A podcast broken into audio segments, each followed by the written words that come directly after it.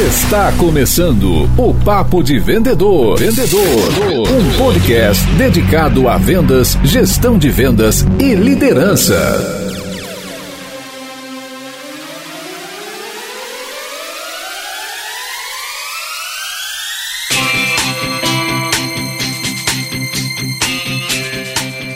Olá, supervendedores, tudo bem? Estamos começando nosso oitavo episódio do Papo de Vendedor. Você já me conhece, eu sou Leandro Munhoz, eu que fundei os Supervendedores e também sou o CEO da Eagle X, uma assessoria de marketing e vendas. E aqui do meu lado tá Daniel Mestre. E aí, pessoal, como é que tá essa força? E aí, Dani, o que, que você achou do nosso último episódio sobre proposta comercial? Muito bacana, bate-papo super legal. O Ale é um monstro. Conseguimos entregar muito conteúdo para os nossos ouvintes aqui. Vamos para mais um episódio. Com certeza, a repercussão nas mídias sociais foi muito positiva. Recebi bastante depoimento aqui, o pessoal querendo tirar dúvida, entendendo como é importante essa etapa da proposta comercial. Então vamos pro recadinho do nosso nosso patrocinador.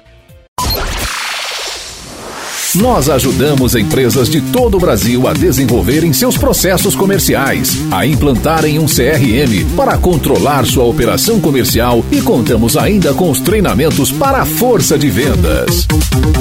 Clique no link que acompanha esse episódio para saber como podemos ajudar você e seu negócio a vender mais. E aí, bora pra pauta?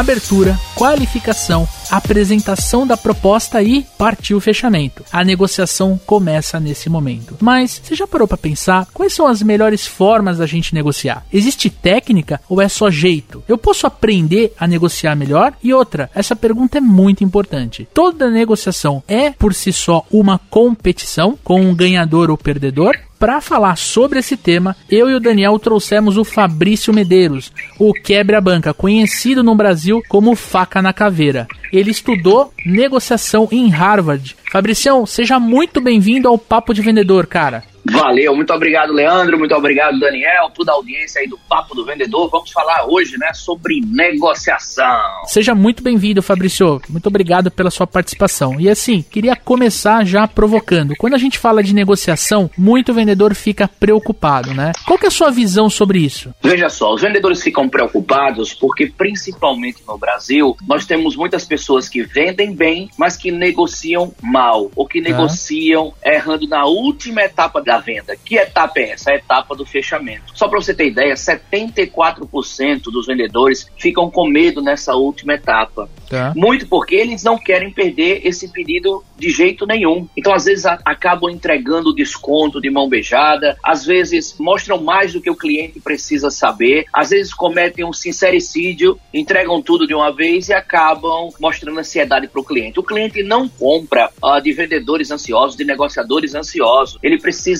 conhecer você, gostar de você e confiar em você. E se no momento do fechamento você for muito rápido, se você quiser partir para o fechamento antes antes de deixar o cliente totalmente convencido, você vai levar um não. Uhum. E é por isso que muitos vendedores ficam ansiosos, e é por isso que muitos vendedores têm medo dessa etapa final, que é o fechamento, que é a nossa negociação. E na sua visão, Dani, você acha que realmente essa ansiedade, né, é um misto de ansiedade com medo no momento do fechamento da venda, de iniciar uma negociação? Você acredita que isso impacta muito no resultado dos nossos super vendedores? Eu uso nos meus treinamentos uma frase que tem muito vendedor que acaba indo para a negociação cedo demais. Então, assim, talvez por alguma pressa de ir para o fechamento, ansiedade de vender, ele começa a negociar antes do próprio cliente mostrar interesse suficiente para a gente ir para essa etapa. Né? Uhum. Você querer fechar uma pessoa que não está nem um pouco interessada, completamente um tiro no escuro. E o que, que acontece? A frase é a seguinte: uma negociação nunca será uma ferramenta que vai complementar uma venda eficaz. Né? Então, se você não fez uma venda é, correta até agora, você tentar negociar para gerar interesse no vendedor, é, do tipo, eu te passo a solução, você não está interessado ainda, eu falo, cara, mas e se eu fizer 10% de desconto para você? Será que mesmo assim você não se interessaria? Então, o próprio vendedor começa a trazer essa negociação, ele começa a se auto-barganhar, ele começa a dar desconto antes da hora, porque as etapas anteriores não foram cobertas aí com eficiência, né? Não consegui gerar interesse na minha apresentação, minha apresentação foi fraca porque eu não fiz a, a investigação corretamente e eu estou tentando usar a negociação para ver se esse cliente começa a se interessar. E essa é a pior viagem do universo. Se você conseguir fazer a apresentação e fechar sem negociação alguma ou com pouca negociação, melhor. Fabrício, é, conta para mim aqui, como é que é a anatomia de uma negociação? Ela nasce da técnica de fechamento e aí vem uma objeção por parte do nosso potencial cliente? É assim que nasce uma negociação? Veja, existem vários especialistas que criam etapas para que você perpasse durante esse processo de negociação. Alguns criam três etapas, alguns criam cinco etapas, outros criam sete etapas. De uma forma geral, eu gosto de dividir a negociação em três: uhum. abordagem, objeção, fechamento. Por mais que você tenha etapas periféricas, no final de tudo, essas três etapas são as que eu gosto de utilizar em qualquer negociação. Quando eu falo de abordagem, eu parto do ponto também que já fiz todo o meu planejamento, a minha preparação, faço uma abordagem, uma boa apresentação de vendas tá. e depois eu vou para a parte da objeção dos clientes, né? Então os clientes têm várias objeções, eu tenho que estar pronto para todas elas, eu tenho que me antecipar às objeções. Eu falo que sempre você deve ter pelo menos duas argumentações positivas para cada objeção. Tem muito vendedor que foge da objeção, tem medo da objeção, tá. é, tem muito vendedor que aceita rapidamente e facilmente a objeção do cliente e não é assim que se trata a objeção. Você tem que se antecipar, você não pode concordar com algumas objeções do cliente, você tem que fazer o que o Steve Jobs fazia muito, né? Que é deturpar totalmente a realidade, mostrar uma realidade alternativa para o cliente, usar ancoragem, usar metáforas, usar analogias, para que você quebre uma a uma a objeção e só depois você deve partir para a parte do fechamento. As pessoas perguntam, Fabrício, quando é exatamente que eu devo partir para essa etapa? É simples, quando as perguntas e as objeções acabarem. Quando as perguntas e as objeções acabarem, você já pode se encaminhar para a fase do fechamento. Vamos negociar valores, termos, fazer concessões, começar essa negociação é, que muitas vezes começa de um jeito fechado. A sua missão é transformar essa negociação num jeito aberto. Só para vocês terem ideia, dados aqui da Harvard Law School, 80% das negociações começam do jeito fechado. O que é, que é um jeito fechado? Eu não forneço tantas informações, eu uso truques, blefes, eu só penso em negociação de curto prazo, eu não penso em somar, penso em distribuir. E só 20% das negociações começam do jeito aberto. O que é, que é o jeito aberto? Eu compartilho informações, eu não uso truques nem blefes, eu sou mais sincero durante esse processo, eu penso em relação de longo prazo, eu penso em fazer o bolo crescer, né? Estou sempre aumentando o valor ao invés de, de distribuir valor. Então, durante todo esse processo, Uh, os negociadores, eu falo sempre, vocês não podem querer transformar um não direto num sim. Não é assim que o negociador faz. Você tem que transformar um não primeiro num talvez e depois esse talvez se tornar um sim. Com muito trabalho, com muita técnica, com muitos comportamentos acertados, com habilidades, você vai conseguir fazer isso. Seja em três etapas, seja em cinco etapas, seja em sete etapas. O importante é fechar o maldito negócio. A gente parte do pressuposto, em cima do que você acabou de expor, Fabrício, que eu preciso olhar para a negociação como um ganha-ganha. Até na introdução do programa eu falei que tem muitos vendedores que acabam encarando isso, ou até compradores, né, como uma competição. Eu queria que a gente conversasse um pouquinho do modelo ganha-ganha, né? Eu sei que é algo que o Daniel fala bastante nos treinamentos. E como é que a gente pode trazer essa mentalidade ganha-ganha, Dani, para dentro da nossa rotina, cara? Grande parte dos vendedores, eles, eles entram na negociação com medo. Se a gente parar para olhar do ponto de vista de poder, o cliente sempre tem mais poder do que a gente. É ele que está com o dinheiro, é ele que tem a resposta do sim ou do não, e eu preciso muito dele. Então, grande parte dos, dos vendedores acaba acabam imaginando assim: eu vou ter que fazer o possível e o impossível para fechar esse negócio, porque se eu tiver que entrar numa queda de braço com ele, ele é muito mais forte do que eu. Eu represento uma empresa, uma prestadora de serviço, de repente pequena, estou tentando vender para uma indústria gigante, estou tentando vender para uma multinacional. Se eu for fazer uma queda de braço, eu estou ferrado. Entra aquele, aquela famosa frase que é uma merda, que é o cliente tem sempre razão, a gente tem que fazer o que o cliente quer, e esses outros absurdos que a gente ouve aí. Se você entra pensando nesse tipo de coisa, numa disputa de poder, vai ser muito complicado, porque o outro, obviamente, é mais forte. Então a gente entrar com uma cabeça do tipo, vai ser ganha-ganha, eu vou fazer bem para ele, tanto quanto ele vai fazer bem para mim, é a única forma de entrar com poderes parecidos. E dessa forma, eu te ajudo, você me ajuda, a gente entra num acordo, tá todo mundo feliz. Tá bom. Porque se a gente for entrar num ganha-perde, obviamente o vendedor vai sair perdendo, né? Porque quem tem o poder, quem tem a caneta de assinar contrato, tá sempre do outro lado. Eu acho interessante isso, é o método de negociação muito difundido, inclusive em Harvard, quando você consegue separar ah, o objeto que estamos negociando, no caso um contrato, uma palestra, um treinamento, enfim, o produto ou serviço que o ouvinte ele trabalha, da pessoa, né? Quando a gente consegue separar a pessoa do objeto, a gente consegue ser afável com a pessoa e firme com o objeto. Eu acho que era legal o Fabrício, que tem bastante experiência nisso, ele falar um pouquinho sobre essa dissimulação, né? Essa troca do eu vou ser afável com as pessoas e ríspido e forte com o problema e também trazer para nossa discussão aqui, legal. Eu entro com uma postura ganha-ganha, Fabrício, mas e se meu cliente, ele tá com a mentalidade ganha-perde, onde ele quer ganhar e a minha empresa, eu que tenho que vender, eu tenho que perder. Como é que a gente lida com um cliente assim, cara? A primeira coisa a se dizer é o seguinte: nem tudo que acontece nos Estados Unidos pode ser aplicado aqui. Fui estudar duas vezes nos Estados Unidos, mas eu gosto muito do Brazilian Way, do jeito brasileiro de negociar. Não dá pra gente uh, importar tudo, sabe? Nós temos que fazer o filtro. Exemplo, ah. essa coisa de focar na pessoa, focar no objeto da negociação, ser educado com a pessoa e focar no objeto, é algo muito difícil de acontecer no Brasil. Por quê? Porque nós somos muito passionais, hum. Leandro. Nós somos muito passionais, nós somos da América Latina, nós gostamos é, de abraço, de beijo, nós gostamos de consideração, nós gostamos de levar o cliente para nossa casa. A gente não mantém uma certa distância, deu para entender? Perfeito. Entre comprador e vendedor. Nós queremos estar mais próximos. Isso termina confundindo as relações. Inclusive, até para clientes que já são da sua base, aqui eu vou dizer um segredo em primeira mão para você, para vocês que estão me escutando, o Leandro aqui comigo, o Daniel e a audiência. A melhor maneira de você aumentar a sua margem, ganhar mais margem, é justamente aumentando o preço para aqueles clientes que você mais gosta, para aqueles clientes que mais gostam de você. Só que muitas pessoas não fazem isso. Por quê? Porque querem manter o relacionamento. Elas não querem destruir o relacionamento e às vezes ficam na base com clientes que não dão mais nem lucro. Então, o vendedor não quer perder o relacionamento, ele não quer aumentar o preço para aquele seu cliente, para o cliente que ele já tem, que ele gosta dele, o cliente gosta da empresa e vice-versa. Então, essa questão passional do latino-americano, ela é mais complicada para se implementar no Brasil. Você fez a pergunta, né, Leandro? O uhum. cliente não está enxergando essa relação de ganha-ganha.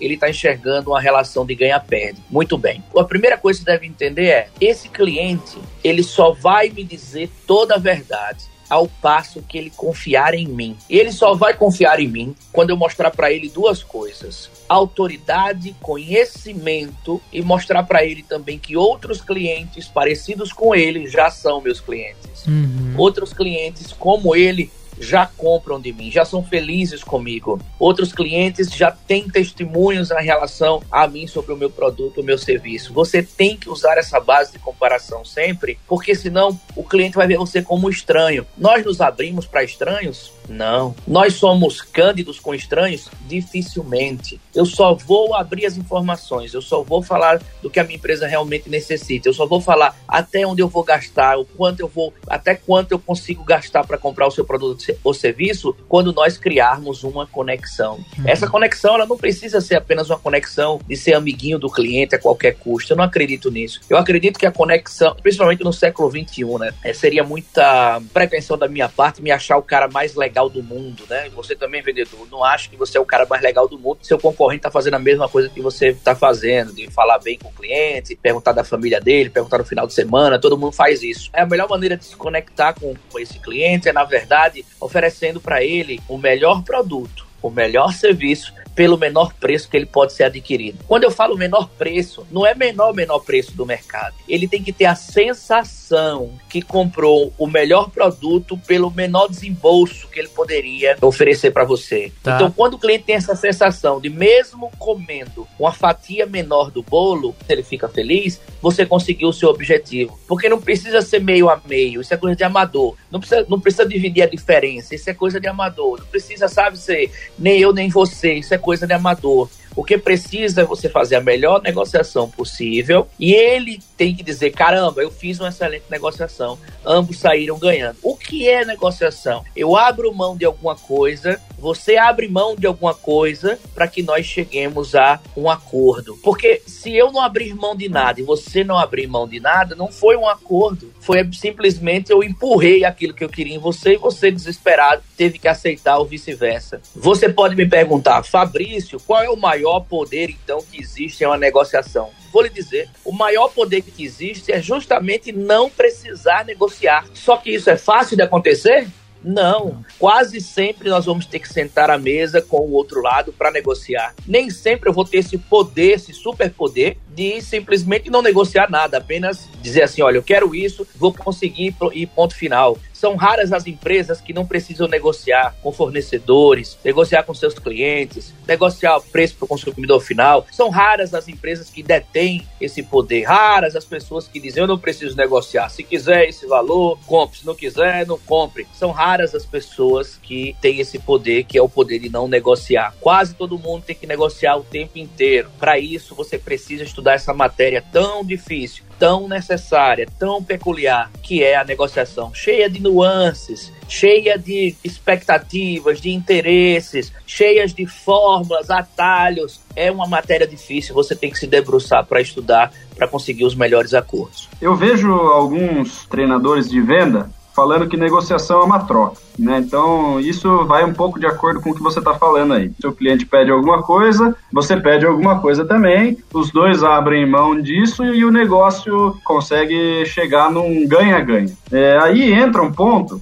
por exemplo, né, eu tenho uma proposta, eu tenho uma margem aí de política de desconto de até 8%, vamos supor. E o cliente do outro lado fala assim, cara, eu consigo fechar com você se a gente trabalhar aí 6%. O que, que você acha? o vendedor ele é obrigado a pedir alguma coisa em troca ou se eu já tenho os oito acordado com o meu gerente, eu tenho isso de margem efetiva para negociar, eu posso aproveitar para fechar com esse cara agora ou eu preciso necessariamente pedir alguma coisa em troca para dar esse 6%? Porque muito vendedor vai, vai aproveitar e falar assim: ah, então fechou, agora eu dou o 6 e esse contrato é meu, enfim, embaixo do braço e vou embora para a empresa antes que esse cara mude de ideia. Qual é a sua percepção sobre isso, Fabrício? Nunca aceita a primeira oferta. Vamos concordar que os vendedores são absolutamente ansiosos para ver o cara falar assim, ó, se você fizer isso eu fecho. Você tá me falando que eu não tenho que aceitar. É isso mesmo, é pro vendedor morrer do coração. Exatamente, eu tô afirmando para você, esse é o melhor comportamento a você seguir. Esse é o comportamento que os closers, que são os melhores do mundo, fazem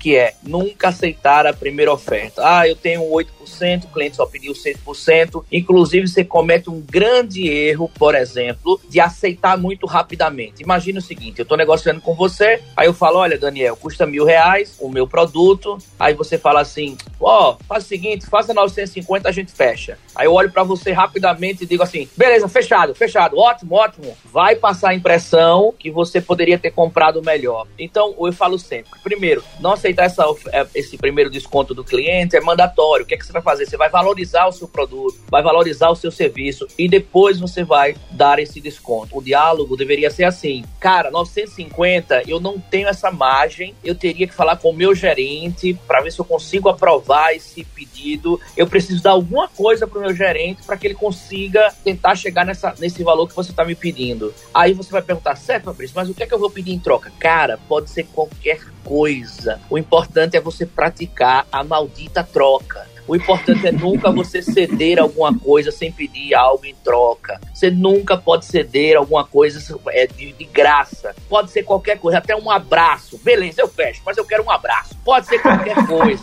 Pode ser um copo com água, mas você tem que fazer uma troca. Pode ser um pagamento à vista, pode ser aumentar a quantidade. Um depoimento. Um excelente é, dica, Daniel. Pode ser um depoimento, pode ser um produto que ele ainda não tinha comprado para você positivar no cliente esse novo produto. Pode ser uma indicação, porra. Pode ser uma indicação. O importante, é nunca, nunca dar alguma coisa sem que você peça algo em troca. É não facilitar tanto para o cliente, é isso? Mesmo que, que esteja fácil da gente fechar. Se valorizar. Gente, é, valorizar, pede alguma coisa em troca, uhum. enfim. Pensando nisso, né? Muitos vendedores entram aí nessa vibe de aceitar qualquer coisa que vê pela frente por falta de preparação. Qual é a melhor forma da gente se preparar para uma negociação, cara? Que eu tenho certeza aqui que dos, dos nossos ouvintes, grande parte não se prepara para uma negociação da forma mais profissional possível. Cara, o que, que você consegue dar de dica para o nosso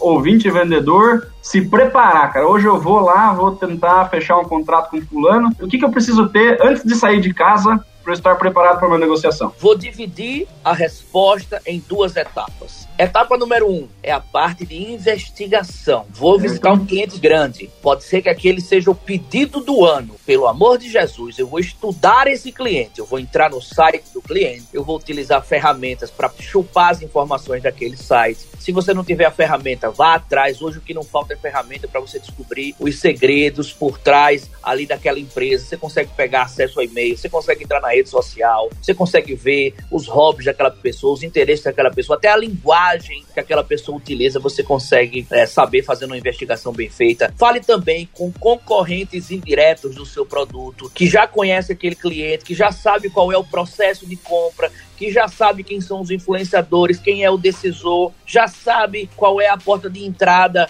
faça uma investigação. Isso é básico de quem quer negociar. Você precisa ter essa investigação antes de se preparar no tocante a preços, margens, que é o que eu vou falar agora, complementando essa resposta. No final da negociação, nós vamos falar em valores e depois desses valores, nós vamos falar em benefícios. Benefícios, vantagens que você pode somar aí durante esse acordo. Mas nesse primeiro momento, eu vou focar no que as pessoas mais discutem numa mesa de negociação. Valor, preço, é isso que as pessoas discutem. Então, para discutir preço, para você ter uma, uma negociação assertiva, fazer um bom planejamento, você deve usar essas etapas aqui. Primeiro, você deve anotar o valor desejável. O que é que é o valor desejável? É o valor que você quer vender, que seria interessante vender para aquele cliente, que é um valor que lhe dá margem, que é um valor que, na sua opinião, é justo, que é um valor que você deveria é, converter e que a sua empresa ia ficar muito feliz se você o fizesse. Muito bem. Então você anota lá o preço desejável. Vamos supor que o seu produto tem o preço desejável de 100 reais você criou lá, anotou lá no papelzinho 100 reais sobre esse produto. Muito bem. Depois você vai criar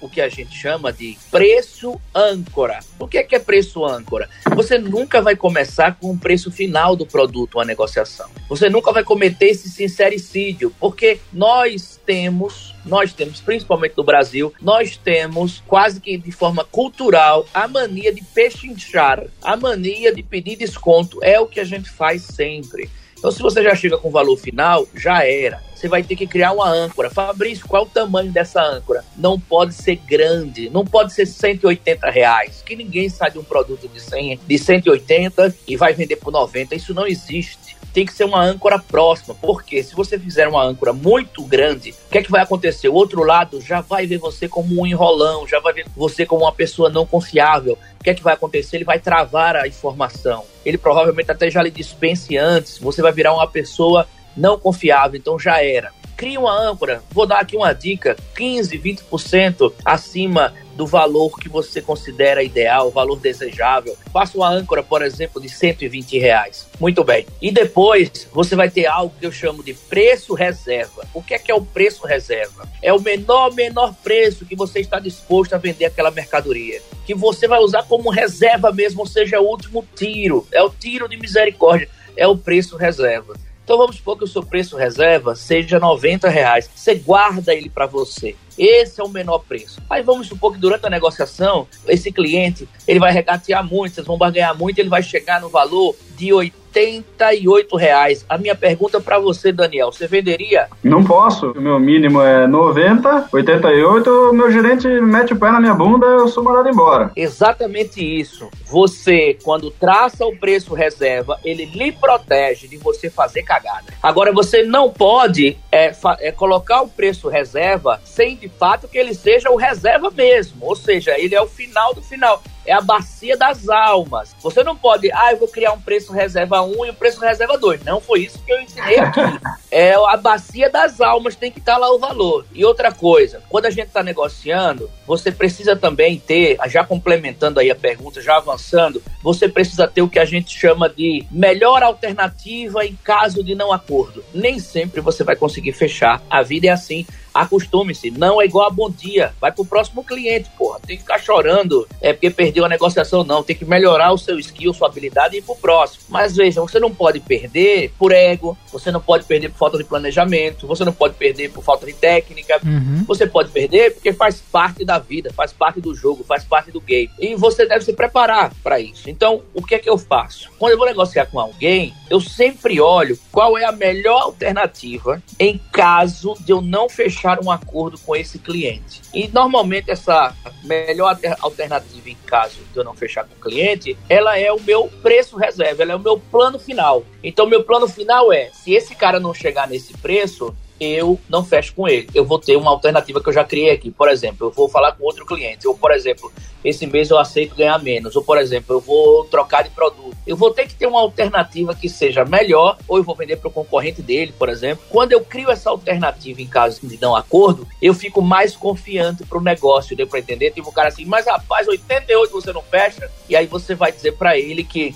as portas estão abertas, que você está disposto a negociar, mas que naqueles valores vocês não vão chegar a um acordo, porque daquela maneira só está existindo um ganha-perde. Você está perdendo e ele está ganhando. Quando hum. existe um ganha-ganha, você é, pode ligar para você, você está com as portas abertas. Porque até para sair de uma negociação, você tem que sair de forma elegante. Perfeito. Você não pode chegar aí, tipo, aí é demais, você quer me destruir, você quer me arrasar. Aí não dá, você tá sendo covarde. Já pensou? Durante uma negociação importante você levar algo pro lado pessoal? Já era. Uhum, então, você, até para sair de uma mesa de negociação, você tem que ser educado, inteligente, deixar as portas abertas, mas simplesmente, naquele momento, naquele momento específico, você pode abrir mão do seu acordo, caso é, a proposta do cliente não seja melhor ou igual, pelo menos aquele cenário que você criou ali, aquela alternativa de preço reserva. Tá, já fiz a gestão de algumas equipes comerciais e o que acontecia era o seguinte, né? A gente trabalhava com três tabelas, porque a maioria dos vendedores não se prepara adequadamente, como o Fabrício está falando. Então a gente passava os três preços para os nossos vendedores, né? Tinha o 120, tinha o 100, tinha o 90. O que, que o vendedor fazia? Ele ia direto no 90, ou ele ia direto no 100. O comprador do outro lado ficava muito com esse negócio do tipo, não, mas precisa melhorar alguma coisa para mim, não sei o que, e se eu comprar tanto, uhum. e se eu pagar à vista? Cara, já é o preço reserva, não tem o que fazer. Ele queimou o cartucho. Ele queimou o cartucho, porque quando você dá pro vendedor três tabelas para ele trabalhar, o que acontece é ele não ancora no preço lá de cima, porque ele acha que o, o outro lado vai achar caro, ele vai direto no de baixo, achando que está propondo o melhor para o cliente. Eu estou oferecendo o melhor preço que eu tenho para você. Muito trabalhando contra a sua própria empresa. Está trabalhando mais como compras do cliente do que como vendedor da nossa empresa. Porque ele acha que oferecer o melhor acordo para o cliente é uma forma mais fácil de ganhar a venda. Como que a gente pode mostrar para o vendedor que trabalhar com uma margem, oferecer um negócio um pouco mais caro para o cliente e você conseguir gerar valor para ele nesse processo é melhor do que você tentar já oferecer o melhor possível para ele e fazer o negócio mais rápido, né? Trabalhando aí a ansiedade dos nossos vendedores. Primeiro ponto em cima do que você falou é o vendedor ter plena confiança em cima da, da atividade que ele exerce, né? O despreparo, ele vem muito nesse momento da forma, uh, se eu não tenho preparo, eu não tenho segurança. Lembra da, daquela história que o Alexandre contou do vendedor é, da imobiliária que ele atendia que tinha medo de falar o, o valor do imóvel, né? Era um imóvel de alto padrão. Então, o vendedor ele tem que estar, tá, além de planejado, ele tem que estar tá muito seguro para exercer o papel dele. Uma coisa interessante é quando você vai usar essa técnica da melhor alternativa, você não pode entrar na negociação usando essa. Você tem que negociar e usar essa técnica como um um elemento, como uma cartada para se não acontecer o fechamento, é, você pega e sai. E como o Fabrício muito bem falou, você mantém a porta aberta. Eu acho que o preparo que a gente citou aqui durante a negociação, ele acaba se dando, né? Do vendedor ter pleno domínio daquilo que ele está exercendo, ter segurança, dele entender quais são as cartas que ele vai colocar na mesa, a melhor alternativa para de fato chegar num acordo tem que ser usado com sabedoria e por fim ele tem que saber dizer não. Eu acho que as pessoas, é, eu vou colocar isso para os vendedores, tem medo de falar não. Olha, eu realmente não posso fazer dessa forma, mas eu consigo fazer desta. O que, que você acha? Eu acabei de usar aqui tem uma técnica de PNL, né, fazendo a conexão das frases com o mas, é, que é justamente para que o vendedor consiga controlar essa etapa da negociação. Que para finalizar a minha fala é justamente esse ponto. Da mesma forma que eu tenho medo de falar não para o cliente, às vezes pela minha insegurança, pela falta de preparo, de planejamento, eu não consigo controlar a venda. E para vocês verem que o efeito, às vezes, de já dar o desconto direto, ele é extremamente psicológico. Eu vou citar um exemplo de um cliente que a gente rodou uma campanha, tá, durante um mês, onde as vendedoras elas iam ganhar um prêmio se elas chegassem no final do mês batendo a meta e reduzindo o desconto que geralmente era aplicado. No começo da campanha, as vendedoras ficaram preocupadas, mas o prêmio era muito bom. Qual foi a conclusão? Elas reduziram em 92%, 92% a taxa de desconto. Elas venderam para 92% dos clientes sem dar desconto, quando na verdade era isso era muito normal na empresa. Então o fator psicológico, o fator de autocontrole, de você segurar a ansiedade, ele acaba atrapalhando muito a negociação. Concorda comigo, Fabrício? Verdade, Leandro. O Daniel perguntou como preparar esse vendedor para que ele não tenha medo, né? Como preparar para que ele consiga fazer de fato a melhor negociação da vida dele. Veja, muitos vendedores reclamam do preço, mas tem um estudo do Insight Sales que mostra o seguinte: 85% dos compradores estão arrependidos das compras que eles fizeram de menor, menor, menor preço. Quer dizer o seguinte, que você fica às vezes reclamando de preço, mas não é o preço que define no final, a não ser que eu tenha uma diferença gigante em produtos iguais. Fabrício, meu produto custa 50 reais, ok. E o meu concorrente está vendendo por 35% mais barato. Peraí, tem alguma coisa errada. O mesmo produto tem 35% mais barato, tem alguma coisa errada. Deve ser uma carga roubada. Eu falo sempre que o preço deve ser competitivo. Por quê? Se o preço for competitivo, essa diferença que existe de 5%, 10%, 15% pode ser combatida com nível de atendimento, velocidade de entrega, e outras questões que norteiam a jornada de compra do cliente. Agora, quando a diferença é muito, muito grande, não tem mágica, irmão. Se tiver algum palestrante aqui, algum treinador falando que tem essa mágica, ele tá mentindo para você. Aqui não é a Disney, pô, aqui é faca na caveira. Tem que dizer a realidade, tem que dizer a verdade, o mundo como ele é. Agora, quando as pessoas querem, quando algum vendedor quer, não, eu tenho que ter preço, preço, preço, preço. Eu uma vez falei para uma equipe de vendas, no, no começo eles ficaram com raiva de mim, depois me deram razão. Eu falei o seguinte, gente, vocês só falam em preço o tempo inteiro, não é? Muito bem. Vamos fazer o seguinte: eu vou demitir a equipe inteira, eu vou colocar um 0800 dizendo tem o menor preço da cidade. Você só existe para vender porque você não tem o menor preço. Porque se tiver o menor, menor, menor, menor preço, não precisa de você, parceiro. É 0800, é venda pela internet. Deu para entender? O vendedor existe para trabalhar essa diferença. O vendedor existe para agregar valor naquele atendimento, naquele relacionamento com aquele cliente. Ele existe para isso. Então, toda vez que o vendedor fixar a cabeça em eu preciso ter o menor preço de todos, esse é o caminho para a destruição, esse é o caminho para o fracasso. Eu também costumo falar nos, nos, meus treinamentos, né? Eu pergunto pro pessoal, né? A gente começa, começa aí essa conversa de objeção, e todo mundo fala, ah, não, minha principal objeção é preço, é preço, é preço, todo mundo fala preço, né? Daí eu pergunto assim, ó, cara, o sapato que você tá usando, o tênis que você tá usando é o mais barato que tinha na loja? O celular que você tá no bolso é o mais barato que tinha na loja? A camiseta que você tá usando é a mais barata que você encontrou? O carro que você tá lá fora é o mais barato que tinha na loja de usados? Sempre a resposta é não. A sensibilidade de preço tá na cabeça do vendedor, que não tá sabendo vender de forma correta. O consumidor, ele compra as coisas mais caras e acha legal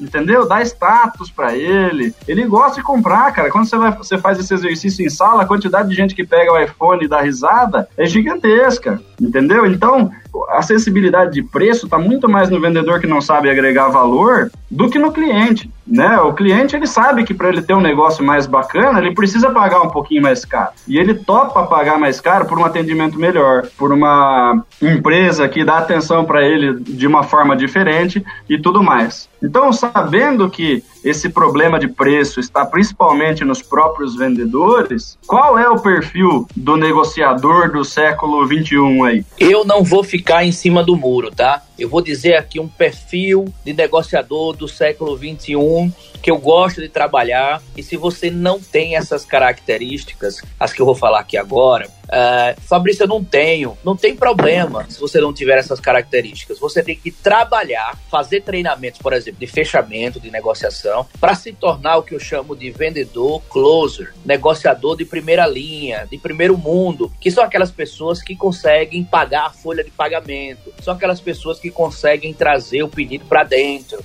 são aquelas pessoas que vão lá e conseguem o objetivo, batem no peito e dizem eu sou foda, consegui. É esse tipo de vendedor que eu gosto de trabalhar. Fabrício está dizendo que não vai trabalhar com outros tipos de vendedores, não estou falando isso. A, a, pergunta do Daniel foi qual o melhor perfil para trabalhar no século 21 e eu não vou ficar em cima do muro. Eu gosto de vendedor, negociador agressivo. Eu gosto de gente agressiva. Eu vou colocar aqui algumas características para que você se torne um vendedor agressivo, consiga fechar um número de negócios que você nunca imaginou e dê muito, muito, muito orgulho para sua família. Vamos lá. Algumas características. Primeiro, esse vendedor que eu considero closer, esse negociador que eu considero closer, ele tem resiliência. Ele não leva o não pro lado pessoal, entende? O não para ele é igual a bom dia, irmão. O cliente disse não, ele bom dia. Internamente ele introjeta isso, é bom dia. Não, é igual a bom dia. E ele sai levando bom dia sem problema nenhum, porque ele não leva pro lado pessoal, não fica chateadinho, não fica putinho, sabe? Não acha que o cliente saiu de casa para detoná-lo. Não, ele sabe que faz parte do jogo e ele vai pro próximo. Até porque 30% dos clientes que existem no mercado aí não vão querer você nem pintado de ouro, cara. Você pode estar tá pintado de ouro, o cara não quer. Você tá pintado de ouro, o cara não quer. Então tem que ter resiliência contra o não. Mas ainda existe 70% aí para você conquistar. É gente pra caramba. Segundo, eu gosto de vendedor, closer, que ele tem orgulho, cara. Ele é cheio de si, sabe? Aquele cara que, para ele, vender é engraçado, é sexy, sabe? Pra ele pegar no dinheiro, ele não tem nojo do dinheiro, ele pega no dinheiro com orgulho, sabe? Com tesão. É, é aquele cara que não tem mimimi, sabe? E ele vai bater a meta, custe o que custar. Terceiro, eu gosto de vendedores que gostam de desafio, velho. Que o, que o cara, o gerente comercial chega lá e diz: hoje, quem bater a meta vai ganhar um final de semana com a mulher. E o cara já tá levantando a mão e dizendo: essa meta é minha, pô, tem que salvar meu casamento, vou levar minha mulher pro resort, é minha, eu vou bater a meta. Eu gosto de gente assim, cara, Legal. que gosta de desafio, que é um leão faminto. Uh, eu também considero que um close é um cara frio. Frio no momento que tem que ser frio. Ele não se deixa emocionar nessa parte final, né, do fechamento. Ele cria um relacionamento, mas esse relacionamento, ele não é um relacionamento que precisa ser genuíno. Você não precisa gostar do outro, você não precisa usar empatia, nada disso. Isso é opcional. Algumas pessoas tentam desempurrar esses comportamentos goela abaixo, mas um closer não faz isso. Ele vai se aproximar e vai se relacionar porque faz parte do negócio, mas ele vai manter uma distância. Ele vai manter uma distância segura, sabe por quê? Porque se ele for muito amiguinho, muito amiguinho, ele vai acabar vendendo pelo menor, menor, menor, menor preço. Ele vai acabar considerando que o cliente é um super amigo e o pior, ele pode se decepcionar. Então, um closer, ele troca de interesses, claro, ele faz o relacionamento, mas ele deixa uma certa distância. Por que isso, Fabrício? Senão ele vai perder o ímpeto, a fome de barganhar. Ele vai ser tão, tão, tão amigo que ele já vai entregar o preço final e as, as empresas não vivem de vendedores que só entregam o preço final. Eu gosto desse vendedor, para complementar, ainda faltam três características que eu considero para que, que esse cara seja um, um, negociador de primeira linha. Agressividade. Esse é um. Esse, é, essa é uma das melhores partes da negociação. Um cara agressivo, ele nem tira o olho do cliente. Um cara agressivo, ele fica olhando o tempo inteiro pro cliente ele recebe um não com o olho aberto. Ele é assertivo no momento que ele tem que falar. Ele é seguro, ele conduz a negociação, ele não é conduzido. O cliente fala assim, mas me diga logo o preço. O vendedor com medo diz: Não, o preço é esse, já entrega o preço. Ele não faz isso. Quando o cliente fala: Me entrega um preço, me entrega o um preço logo, ele diz: Você tem que aguardar um minuto. Ele controla a negociação. Você tem que aguardar um minuto, porque o melhor fica para o final. Deixe-me terminar a minha apresentação. E ele conduz a negociação. Ele não fica enrolando, ele conduz a negociação. Ele determina prazo, sabe? E na hora dele ameaçar, não é uma ameaça pegando no pescoço do cliente, você vai ter que comprar do jeito. É uma ameaça elegante é aquele tipo de ameaça que o cliente diz assim, não, eu não vou levar. E aí lá vem aquele vendedor closer fodástico que ele fala assim, você tem certeza que vai jogar o melhor desconto do ano fora? Boa. O que é que eu vou fazer com esses 20% de desconto que eu consegui especialmente para você? O que é que eu vou fazer com 83 mil reais de desconto que eu consegui para você? Vou passar isso para o seu concorrente? Eu não acredito que você não vai fechar comigo. Olha, eu fui elegante, mas ao mesmo tempo fui agressivo. Usei agressividade para esse cara aceitar minha proposta. Outra característica, ele é um psicopata. Um psicopata. É, um psicopata que não mata, tá? Mas ele é um, um psicopata que persegue os clientes, fazendo um follow-up ativo, fazendo um follow-up que não é só pedindo para o cliente fechar, vamos fechar, vamos fechar, aquele vendedor chatíssimo, não. É um follow-up mandando boas notícias para o cliente, mandando novidades sobre o produto ou serviço, mandando novidades sobre aquele projeto que está sendo construído. Ele faz um acompanhamento, ele não abandona o cliente, mas ele está sempre lá acompanhando, com fome, querendo converter se o cliente não atende o e-mail, ele manda mensagem de texto. Se o mensagem de texto não funciona, ele faz uma ligação. Se não funciona, ele vai lá, mas ele persegue. Ele persegue como um psicopata o cliente alvo, aquele que ele sabe que faz parte do público-alvo dele, ele não abandona, ele vai até o fim. Então ele não deixa o cliente se perder, ele não perde contato, ele está sempre atento com esse cliente, com esse público-alvo perfeito. Então ele persegue como um psicopata, um psicopata do bem. A definição né, de psicopata é a pessoa que não, não é regida pelas emoções como a maioria das pessoas. Né? Ele não consegue sentir remorso, ele não consegue sentir algumas emoções como a maioria das pessoas. Né? E eu trato muito disso nos meus treinamentos da inteligência comercial, que a maioria dos vendedores ele é prejudicado única e exclusivamente pelas próprias emoções.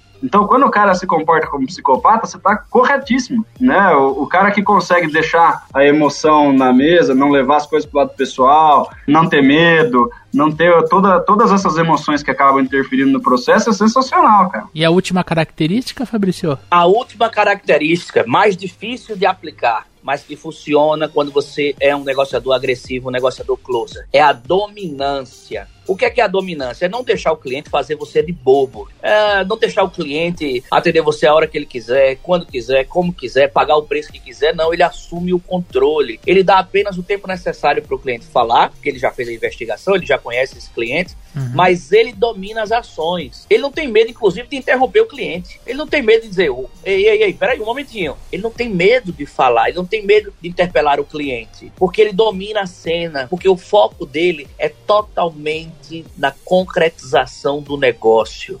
Então ele domina ele Focado, né? dominância em relação à pessoa que está à frente dele. Fabrício, mas você está me dizendo que esse é o melhor perfil de, de negociador para o século XXI? Na minha opinião, esse é o melhor perfil. Dá para fechar de outras maneiras? Sim. Dá para fechar usando outras características? Sim. Mas o Daniel e o Leandro perguntaram o que eu acho qual é o melhor tipo de vendedor para mim que funciona no século XXI. E eu gosto de gente agressiva. Eu não abro do pau, eu não fico em cima do muro. Estão aí as características que eu considero dos melhores negociadores do mundo, gente agressiva, que eu chamo de closer. Que programa, senhoras e senhores. Acho que o amigo ouvinte deve estar segurando na cadeira, porque de verdade foi uma aula de negociação, de perfil. Putz, muito legal mesmo, Fabrício. Muito obrigado aí pelos insights, cara.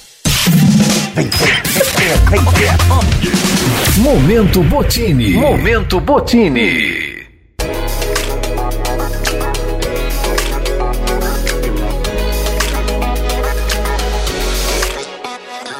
E aí, quem começa hoje o Momento Botini? Falamos bastante sobre a metodologia Harvard aí, citamos bastante coisa. O Fabricião é, estudou lá, trouxe coisa pra gente da experiência dele. Mas o livro que todo negociador precisa ler no mínimo uma vez na vida, Como Chegar ao Sim. É um livro fantástico, tem muita ferramenta, muito exemplo. Vale a pena para todo mundo que precisa aí se preparar para uma negociação, fazer uma negociação de cabo a rabo aí em alta performance. Bom, pessoal, eu tenho três indicações. Eu teria muito mais, porque esse tema é um tema muito vasto, mas eu quero me ater a três recomendações. Tá? O primeiro deles é um livro chamado Negocie Qualquer Coisa com Qualquer Pessoa. É um livro super simples, é super empacotado. Ele não é focado só no profissional de vendas. Ele fala, ele aborda a negociação de uma forma um pouco mais ampla tá? Então, super recomendação, livro Negocie Qualquer Coisa com Qualquer Pessoa. Quero indicar também, né, eu pelo Super Vendedores fiz uma entrevista com